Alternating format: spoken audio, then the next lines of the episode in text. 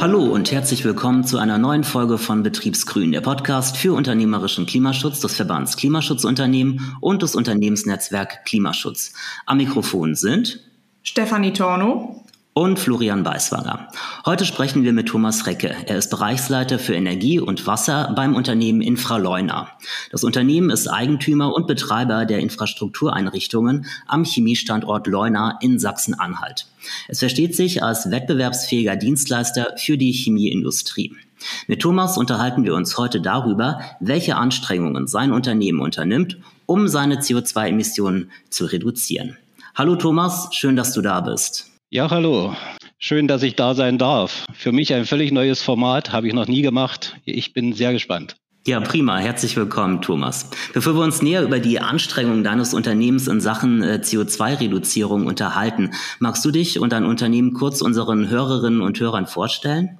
Ja, gern. Also mein Name ist Thomas Recke. Ich bin mittlerweile 61 Jahre alt und seit 45 Jahren am Chemiestandort Leuna. Habe also in Ende der 70er Jahre dort tatsächlich gelernt, Maschinist für Wärmekraftwerksanlagen, später studiert, war über viele Jahre Kraftwerksbetreiber und bin nun schon seit über zehn Jahren Servicebereichsleiter Energie-Wasser. Wir als Infraleuner verstehen uns als ja, Stadtwerk des Chemiestandortes. Äh, das heißt also, wir erbringen Dienstleistungen für die Kunden hier am Standort. Der Chemiestandort Leuna selbst ist ja ein Standort mit einer großen Tradition, was die chemische Produktion angeht. Seit über 100 Jahren gibt es diesen Standort. Und wir sind auch der größte geschlossene Chemiestandort Deutschlands. Das bezieht sich in dem Falle auf die Fläche, ist aber für das, was ich dann nachher äh, berichten möchte, auch durchaus von Interesse. Also wir haben eine Fläche von 13 Quadratkilometern, die wir hier zu bespielen haben. Ansonsten gibt es hier am Standort insgesamt ungefähr 100 Firmen, davon gut 30, die chemische Produktion machen. Und es sind so ungefähr 15.000 Beschäftigte hier am Standort unterwegs. Wir als Infraleuner kümmern uns, wie gesagt, um all die Dinge ringsrum. Wir machen fast alles außer chemische Produktion. Wir kümmern uns um die Infrastruktur, Straßen, Rohrbrücken, Kabeltrassen, Eisenbahnnetz. Wir kümmern uns aber auch um Dienstleistungen wie Feuerwehr, Standortsicherheit, Werkschutz und solche Dinge. Unser Thema im Servicebereich Energie-Wasser ist aber vor allen Dingen eben die Energie- und Wasserversorgung des Standortes. Das heißt also, wir versorgen die Kunden mit Elektroenergie, mit Prozessdampf in verschiedenen Druckstufen, mit Erdgas, mit Druck- und Steuerluft und natürlich auch mit Wasser in verschiedensten äh, Qualitäten. Wir kümmern uns außerdem um Analytik und solche Dinge Dinge. Also wir sind quasi dafür zuständig, dass die Kunden sich auf ihr Kerngeschäft konzentrieren können. Wir bringen alles das, was sie benötigen, direkt in ihr Baufeld und holen das, was übrig ist, auch wieder ab. Jetzt hast du es schon angesprochen. Ihr seid ja sozusagen der Dienstleister für die chemische Industrie.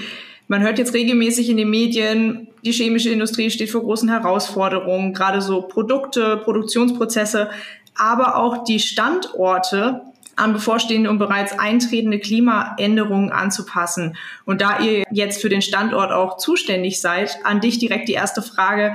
Seht ihr denn bereits Herausforderungen an eurem Standort, was das Thema Klimaanpassung angeht? Ja, also äh, natürlich, die chemische Industrie ist eben tatsächlich sehr energieintensiv. Das heißt, wir haben hier am Standort einen Stromverbrauch, der entspricht ungefähr 60 Prozent aller Haushalte in Sachsen-Anhalt. Wir haben einen Erdgasbedarf, der entspricht ungefähr 250.000 Einfamilienhäusern. Wir haben einen Dampfbedarf, einen Wärmebedarf, da geht es um eine Größenordnung 400.000 Haushalte. Also das sind schon äh, riesige Energiemengen und die Energiekosten haben in der Chemie vielfach eben einen Anteil von äh, mehr als 30 Prozent an den Produktionskosten. Von daher ist das Thema Energie für uns etwas sehr, sehr Wichtiges und die Verwerfungen in den letzten Jahren äh, spüren wir natürlich hier am Standort sehr deutlich. Parallel dazu spüren wir natürlich auch äh, eine Veränderung hin zu anderen Produktionsprofilen. Das heißt also, war es in der Vergangenheit so, dass eben die Basis für die Chemie hier in Leuna und auch für die Energieversorgung äh, vor allen Dingen Braunkohle war. So ist es eben jetzt doch eher das Öl beziehungsweise Gas und wird in Zukunft eben ähm, dann doch eher in Richtung nachwachsende Rohstoffe gehen. Das heißt also, wir sehen hier einen sehr, sehr deutlichen Wandel und äh, sehen das auch mit großer Freude, dass sich hier am Standort etwas tut.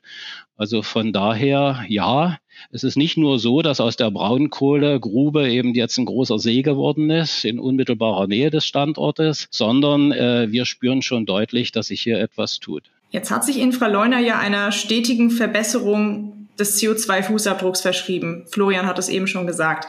Was macht ihr denn schon, um eure Prozesse in der Hinsicht anzupassen?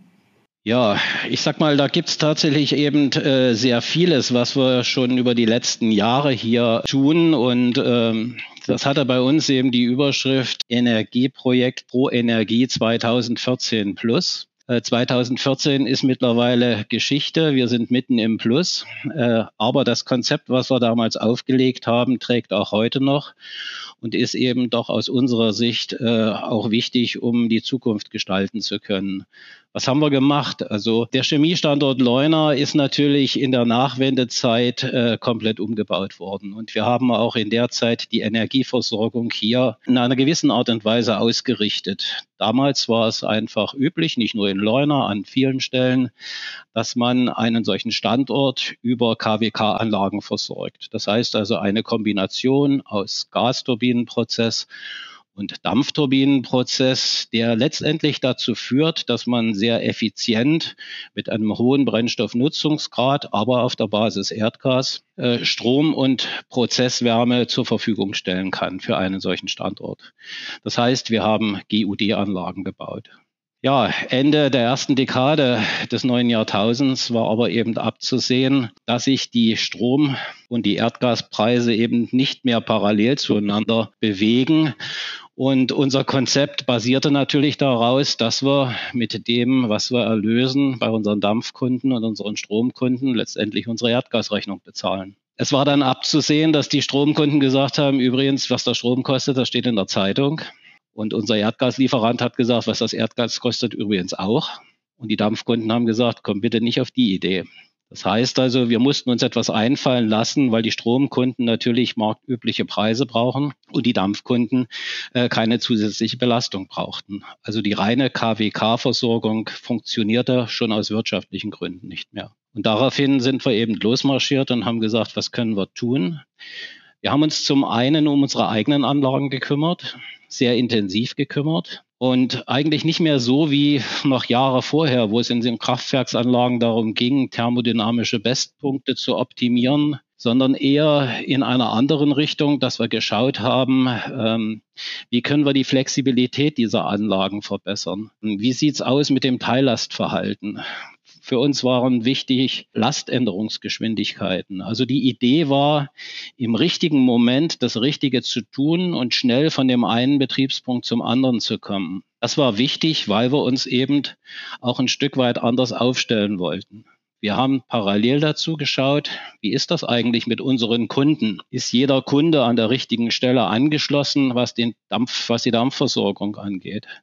Und gibt es Möglichkeiten auch aus den chemischen Prozessen, wo ja durchaus auch an der einen oder anderen Stelle ein Wärmeüberschuss entsteht, nicht auch Dampf in unser System einzuspeisen. Also aus einem Dampfkunden quasi äh, einen Dampflieferanten zu machen. Und das haben wir eben recht konsequent betrieben und haben festgestellt, es gibt in unserem großen Standort im Norden durchaus eine Prozessanlage, die in der Lage ist, Mitteldruckdampf auszuspeisen. Und es gibt im Süden einen großen Dampfkunden, den wir im Moment nur über eine KWK-Anlage versorgen können. Aber es gibt eine Möglichkeit, diese Prozessanlage so zu modifizieren, dass sie auch in der Lage ist, den Prozessdampf auf der hohen Druckstufe auszuspeisen. Die Lösung war an der Stelle eben nicht naheliegend im wahrsten Sinne des Wortes. Das heißt also zwischen dieser Prozessanlage im Norden und dem Dampfkunden im Süden, da lagen Luftlinie fünf Kilometer.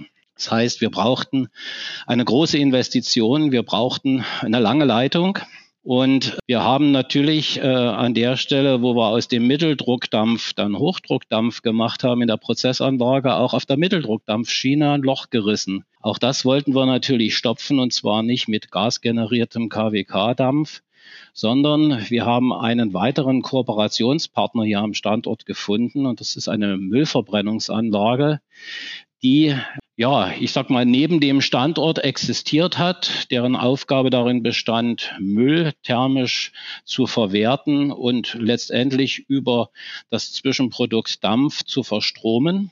Und wir haben diese Müllverbrennungsanlage zusammen mit dem Betreiber dort umgebaut und haben die Möglichkeit geschaffen, den Prozessdampf aus dieser Anlage heraus in unser System aufnehmen zu können und haben mit dieser Anlage einen Kooperationsvertrag geschlossen und übernehmen nun die komplette Nutzenergie aus dieser Müllverbrennungsanlage und speisen das Ganze in unser System ein. Es hat sogar noch den Charme, dass wir äh, selbst entscheiden können, in welchem Anteil wir Strom oder Dampf von denen beziehen.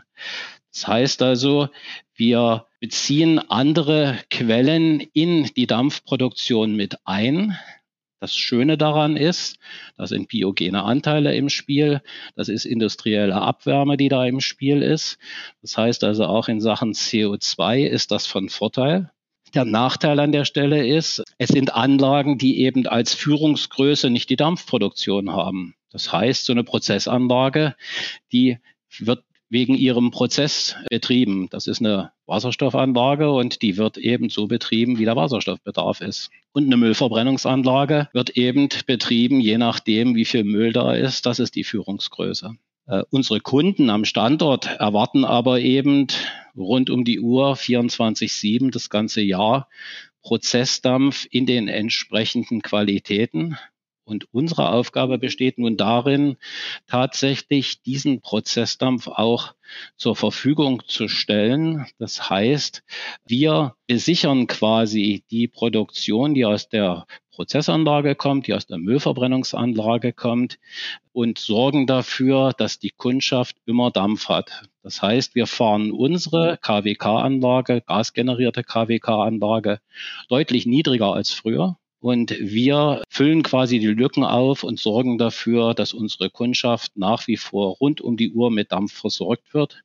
Und das führt dazu, dass wir am Ende eben auch einen CO2-Emissionsfaktor haben, der ungefähr bei einem Drittel des Benchmarkes für eine KWK-Anlage liegt. Und das sind dann schon viele, viele tausend Tonnen CO2, die wir auf die Art und Weise eben vermeiden, weil wir nicht das wertvolle Gas verbrennen. Ich sehe schon, ihr habt euch auf jeden Fall ziemlich viele Gedanken gemacht, was euer Konzept angeht. Jetzt würde ich gern auf das Plus sozusagen von eurem Pro Energie 2014 Plus eingehen, was ihr noch geplant habt. Ihr habt ja jetzt schon einige Sachen umgesetzt. Was ich jetzt gesehen habe auf der Webseite, ich habe mich natürlich ein bisschen durchgeklickt, ihr liefert auch Biogas an Kunden. Und geplant ist, wenn ich es richtig gesehen habe, eine eigene Erzeugung von Biogas am Standort.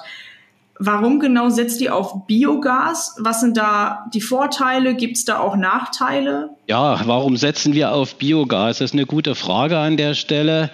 Ähm, ich hatte es äh, am Anfang schon mal angedeutet, dass sich die Ausgangsstoffe äh, für die chemische Produktion so ein Stück weit im Wandel befinden. Das heißt also, war es früher Erdöl, wird es in Zukunft eben Holz sein, zum Beispiel als nachwachsender Rohstoff. Und äh, die Idee ist eben über eine große Bioraffinerie hier am Standort tatsächlich aus Holz Grundchemikalien herzustellen. Bei diesem Prozess ist natürlich viel Organika im Spiel und ähm, diese Organika findet man letztendlich auch im Abwasser wieder. Und das ist ja auch eins unserer Aufgaben, sich um dieses Thema Abwasser zu kümmern. Das heißt, wenn ich aus einem festen äh, Ausgangsstoff äh, eine flüssige Grundchemikalie herstellen will, ist viel Wasser mit im Spiel. Das äh, bereiten wir auf und stellen es zur Verfügung. Aber äh, dann ist eben auch viel Abwasser im Spiel. Und in diesem Abwasser ist sehr viel Organika drin. Und ähm, diese Organika muss man anders vorbehandeln. Das heißt, ja, wir haben jetzt eine große anaerobe Vorbehandlungsanlage gebaut. Die ist im Grunde auch fertig. Die Bioraffinerie ist es noch nicht ganz. Aber als Nebenprodukt dieser Behandlungsanlage des Abwassers entsteht eben dort auch unter anderem Biogas. Und es wäre natürlich schade, dieses Biogas äh, nicht zu verwenden. Es ist nicht so wahnsinnig viel, dass wir damit unseren gesamten Erdgasbedarf ersetzen können, sondern es geht hier tatsächlich um einen einstelligen Prozentbereich, in dem wir uns da bewegen. Aber es ist genügend, dass es Sinn macht, sich eben doch intensiv damit auseinanderzusetzen. Und deswegen werden wir dieses anfallende Biogas dann aufbereiten und in unser Erdgasnetz einspeisen. Auf die Art und Weise äh, in unseren Anlagen selbst äh, grüneren Dampf produzieren können oder aber eben auch dieses Biogas anderen Gaskunden hier am Standort eben als grünes Ausgangsprodukt zur Verfügung stellen können. Das ist die Idee. Also wir setzen nicht auf Biogas, indem wir jetzt äh, hier eine Biogasproduktion groß aufbauen wollen, aber wir wollen uns um die Prozesse kümmern und das werden in der Zukunft mehr sein, wo solche Produkte mit anfallen, weil es eben einfach wichtig ist, äh, dass am Ende möglichst vieles im Kreislauf bleibt und möglichst wenig übrig bleibt. Gehen wir einen Schritt weiter. Äh, Thema Energie und Grünstrom. Ihr wollt den Standort ja auch irgendwann in Eigenerzeugung mit erneuerbaren Energien versorgen. Jetzt habe ich gesehen, ihr seid gerade an der Errichtung einer PV-Anlage dran und befindet euch da im Genehmigungsverfahren. Florian und ich, wir kommen beide nicht aus der Praxis. Wir wissen, glaube ich, beide nicht, wie so ein Genehmigungsverfahren abläuft. Und jetzt dachte ich mal, ich nutze die Chance. Ich frage nach, wie funktioniert so ein Genehmigungsverfahren? Vielleicht kannst du da auch ein paar Ängste nehmen äh, für Unternehmen, die vielleicht auch gerade kurz vor so einem Schritt stehen und nicht wissen, was auf sie zukommt. Ja, Genehmigungsverfahren ist natürlich äh, ein sehr, sehr spannendes Thema. Und äh, da muss ich sagen, äh, zum einen bin ich da auch nicht selbst der Spezialist, aber ich sehe, was für großen Aufwand man da zu treiben hat an dieser Stelle, um dort tatsächlich vorwärts zu kommen. Also Ängste nehmen, ja, wichtig ist, dass man sich um so ein Thema dann kümmert und zwar möglichst parallel. Das eine ist die Genehmigung, das andere ist das technische Thema. Da sind wir dabei. Die Hürden, die da im Weg stehen, sind natürlich auch regional unterschiedlich und liegen oftmals an den Eigentumsverhältnissen, äh, an Bebauungsplänen und an solchen Dingen. Also das ist schon recht vielfältig und ja, als Tipp, Wichtig ist tatsächlich diese Themen anzugehen und sich eben auch mit kompetenten Partnern äh, dort äh, zu verstärken. Alleine schafft man das nicht und man schafft es nicht nacheinander, man schafft es nur äh, parallel und es vergehen da sehr schnell viele Wochen und es zerrt schon auch gewaltig an den Nerven, dass ein solches Projekt äh, dann nicht so schnell geht, wie man sich das eigentlich wünscht an der Stelle. Ja, wir sind auf dem Weg dahin und nein, wir sind nicht so schnell, wie wir es eigentlich äh, selber gerne möchten. PV ist das eine Thema. Das zweite ist eben auch Wind. Auch sowas spielt bei uns eine Rolle. In Sachsen-Anhalt gibt es viele Windmühlen mittlerweile. Äh, aber auch wir können uns durchaus vorstellen, äh, die ein oder andere solche Anlage in den Chemiepark zu integrieren und denken ernsthaft auch über solche Themen nach, um uns an der Stelle auch ein Stück weit breiter aufzustellen. Aber für den Moment und für den Übergang brauchen wir natürlich nach wie vor unsere KWK-Anlagen und haben auch nicht umsonst äh, eine unserer Anlagen in den letzten Monaten modernisiert, sodass wir eben jetzt auch mit dem neuesten Stand der Technik unterwegs sind, mit einer sehr effizienten neuen Gasturbine unterwegs sind, weil wir eben tatsächlich die Lücken, und die gibt es eben bei den Erneuerbaren, äh, dann auch füllen müssen. Aber ich denke mal in der Kombination aus PV und Wind und eigenen flexiblen Kraftwerksanlagen äh, lässt sich da die Zukunft auf jeden Fall sehr vernünftig gestalten. Dann machen wir jetzt das Portfolio noch perfekt. Grüner Wasserstoff, das ist ja so ein Thema, was man auch sehr stark mit der chemischen Industrie verbindet. Jetzt seid ihr am Standort wahrscheinlich auch schon dabei, auch Kundeninvestitionen in grünen Wasserstoff anzubieten. Habt ihr da auch eine eigene Erzeugung geplant? Wenn ihr jetzt auch auf erneuerbare Energien setzt, bietet sich das ja vielleicht auch an? Äh, es würde sich anbieten, aber wir setzen, äh, was das Thema Wasserstoffproduktion angeht, dann doch eher auf die Profis hier am Standort. Äh, da gibt es Firmen, das ist deren Tagesgeschäft und die sind da auch an der Stelle unterwegs. Das heißt also, es ist im letzten Jahr ja die größte Elektrolyseanlage der Welt, zumindest als sie geplant war, war sie das, hier errichtet worden. Und ähm, wie gesagt, das überlassen wir dann doch äh, denen, die davon mehr verstehen. Aber wir hängen natürlich mit drin in diesem ganzen Geschäft, weil wenn ich aus Strom Wasserstoff machen will, dann muss ich den Strom natürlich zur Verfügung stellen. Und die Stromnetze, das ist unser Thema hier am Standort. Und da ist also viel, viel Arbeit in Sicht, äh, um eben all diese Bedarfe, die da in Zukunft auf uns zukommen werden, zum einen von der Wasserstoffstrecke, aber eben auch von anderen Stellen, Fällen, äh, das Thema Elektrifizierung ist ja in aller Munde, äh, dann eben auch befriedigen zu können. Also ja, wir sind indirekt da natürlich mit im Boot und es geht um riesige Leistungen, die da zu handeln sind. Aber nein, wir werden keine eigene Wasserstoffproduktion hier äh, an den Start bringen. Das ist nicht unser Kerngeschäft. Mhm, prima, vielen Dank. Mm, eine weitere Schlüsseltechnologie, auf die euer Unternehmen am Standort setzt, ist Power to Heat.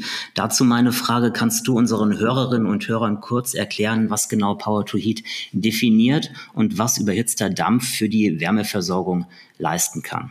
Ja, Power to Heat, wie der Name schon sagt, also Strom in Richtung Wärme. Es geht darum, Dampf eben tatsächlich auf andere Art und Weise zu erzeugen. Man muss sich das vorstellen wie einen großen Tauchsieder, der aber eben nicht aufhört, wenn das Wasser anfängt zu kochen, sondern der erst aufhört, wenn das ganze kochende Wasser Dampf geworden ist. Also eine Art und Weise der Dampfproduktion, ähm, die seit vielen, vielen Jahren bekannt ist. Äh, aber die wertvolle Energie Strom war eigentlich äh, nie das Mittel der Wahl in der Vergangenheit. Das wird sich in Zukunft ändern. Und wenn es dann tatsächlich mal äh, genügend Strom, äh, grünen Strom möglichst geben wird, dann macht es durchaus Sinn, eben auf die Art und Weise auch Dampf zu produzieren. Nun ist die spannende Frage, warum überhaupt Dampf? Äh, kann man nicht gleich mit dem Strom in der chemischen Produktion äh, die Prozesse führen? Das ist eben nicht ganz so einfach. Das heißt also, das sind Prozesse, die ja auch kontinuierlich laufen und die oftmals eben an eine bestimmte Prozesstemperatur gebunden sind. Und das Schöne beim Dampf ist, dass wenn man ihn herstellt, dieser Übergang von der flüssigen Phase zur gasförmigen Phase bei einer konstanten Temperatur erfolgt.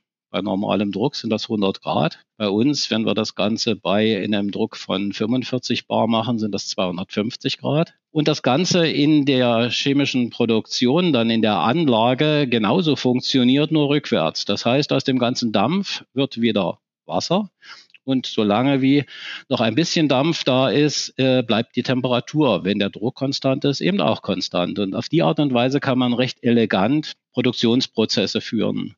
Und das passiert hier. Das heißt also, warum braucht man überhitzten Dampf?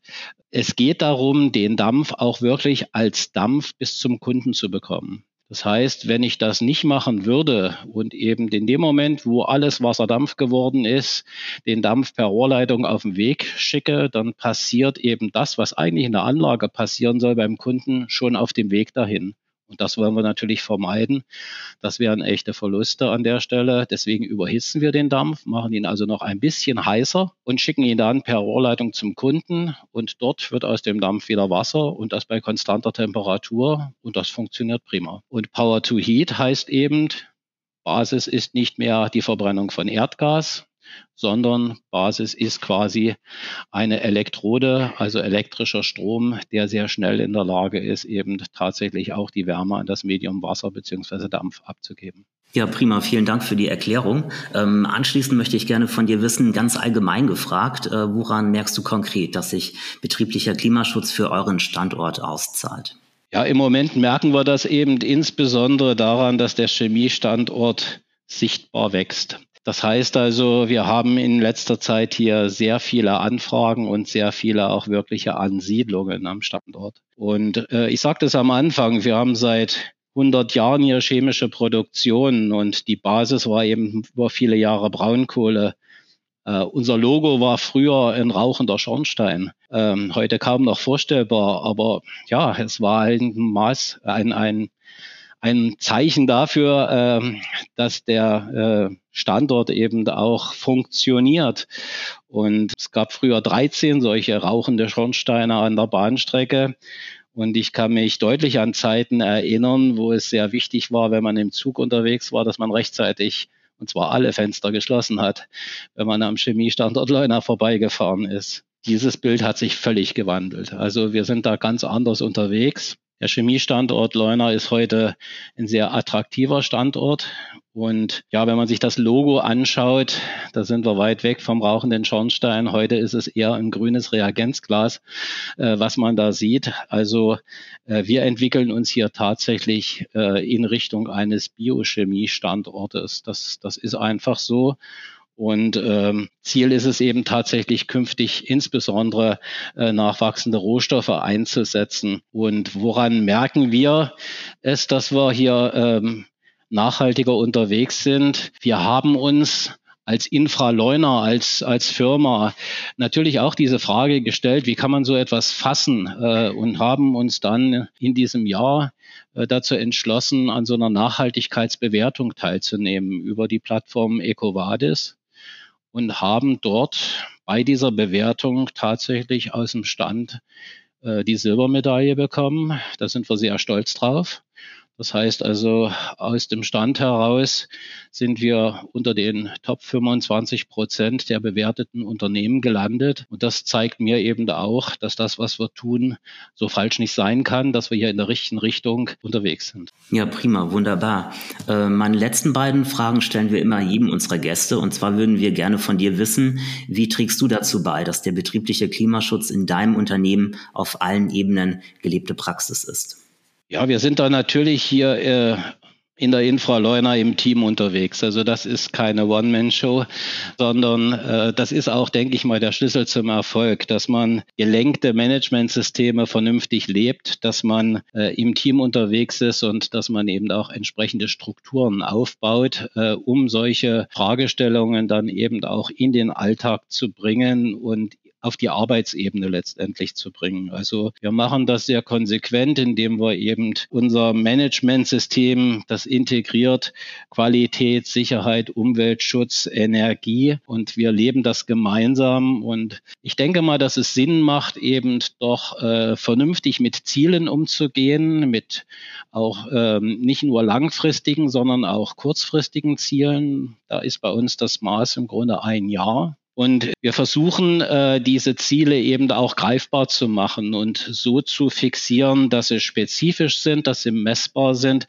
dass sie attraktiv sind, dass sie realistisch sind und dass sie vor allen Dingen eben Termine tragen. Und äh, das macht es am Ende eben auch tatsächlich aus. Dadurch bleibt man auf der Arbeitsebene im Gespräch und man staunt, wie viele äh, solche äh, Maßnahmen dann auch zustande kommen. Und ich sagte es ja, hier tut sich eine ganze Menge am Chemiestandort und wichtig ist es eben auch, wenn solche Projekte entstehen, eben deutlich darauf zu achten, dass man eben ähm, diese Effizienzgedanken, diese Nachhaltigkeitsgedanken auch in die Projekte mit reinbekommt und eben von Anfang an zu schauen und zu sagen, also was stört uns im Moment an unseren Anlagen? wir bauen was Ähnliches, wie bauen wir es denn in Zukunft gleich besser, dass wir an der Stelle bestimmte Effekte auch von Anfang an nutzen können. Und es gibt da sehr große Effekte. Es ist immer wieder die Frage, wie gehe ich mit dem Thema lauwarme Abwärme um, die ich äh, schwer nutzen kann.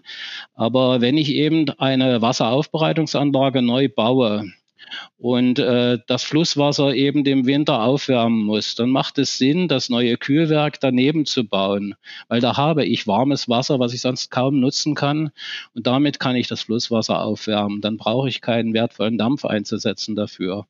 Ähm, das sind eben so Dinge, wo wir von Anfang an in die Projekte diese Gedanken mit hineintragen und äh, dafür sorgen, dass eben solche Dinge eben tatsächlich auch von Anfang an mit berücksichtigt werden. Es gibt immer wieder ähm, Situationen, wo man eben dann doch die lauwarme Wärme sinnvoll los wird. Ein großer Punkt ist aus meiner Sicht da eben das Thema Brennstoff. Es ist immer eine gute Idee, wie auch immer geartete Restwärmen in den Brennstoff reinzubekommen, weil ich da auf einem Temperaturniveau unterwegs bin, ähm, was das eben möglich macht. Und da haben wir in den letzten Jahren eben doch sehr viele solche Projekte sehr konsequent auch umgesetzt. Mhm. Ähm, nun meine letzte Frage an dich. Welchen Einfluss hat das Engagement deines Unternehmens auf die Gewinnung von Kundinnen, Fachkräften und GeschäftspartnerInnen? Kannst du da näher drauf eingehen? Ja, also wie gesagt, der Chemiestandort Leuna hat eben einen guten Ruf und wir sehen das zum einen bei den Ansiedlungswünschen. Das heißt also, wir haben immer wieder Firmen, die gerne nach Leuna kommen wollen. Und wir haben in den letzten Jahren eben auch hier viele leere Baufelder füllen können, sind im Moment hier eine der größten Industriebaustellen Europas. Äh, mit der großen Bioraffinerie, aber auch andere Anlagen ringsrum. Das ist zum einen eben produzierendes Gewerbe. Wir sehen es aber eben auch, dass wir attraktiv sind für Forschungsprojekte. Auch da tut sich eine ganze Menge. Gerade hier in Sachsen-Anhalt, da geht es eben tatsächlich um Biochemie, da geht es aber eben auch um grüne Kraftstoffe und da geht es eben auch um grünen Wasserstoff. Also das sind Dinge, wo wir uns natürlich sehr darüber freuen, äh, wenn Leuna dort nicht nur in die engere Wahl kommt, sondern tatsächlich tatsächlich eben auch äh, solche Zentren hier am Standort entstehen. Und natürlich ähm, passiert hier sichtbar etwas und das verbindet natürlich auch der ein oder andere mit einer gesicherten Zukunft. Und ähm, Fachkräfte sind überall ein Thema. Für uns ist wichtig, dass die besten Leute nach Leuna kommen. Und auch für Berufseinsteiger ist das natürlich irgendwo ein Kriterium, ähm, in welche Richtung mache ich mich denn auf den Weg. Also von daher, ich denke schon, dass diese Themen Klimaschutz und Nachhaltigkeit eben tatsächlich äh, vermehrt auch ein Kriterium werden für solche Entscheidungen. Ja, und natürlich auch für das Thema Auftragsvergabe, Fördermittelvergabe, äh, Kreditvergabe, Investitionsentscheidungen. Also ähm, dem kann man sich und will man sich hier natürlich auch nicht verschließen. Dann liegt es jetzt an mir, ähm, diese, diese Podcast-Folge sozusagen abzuschließen.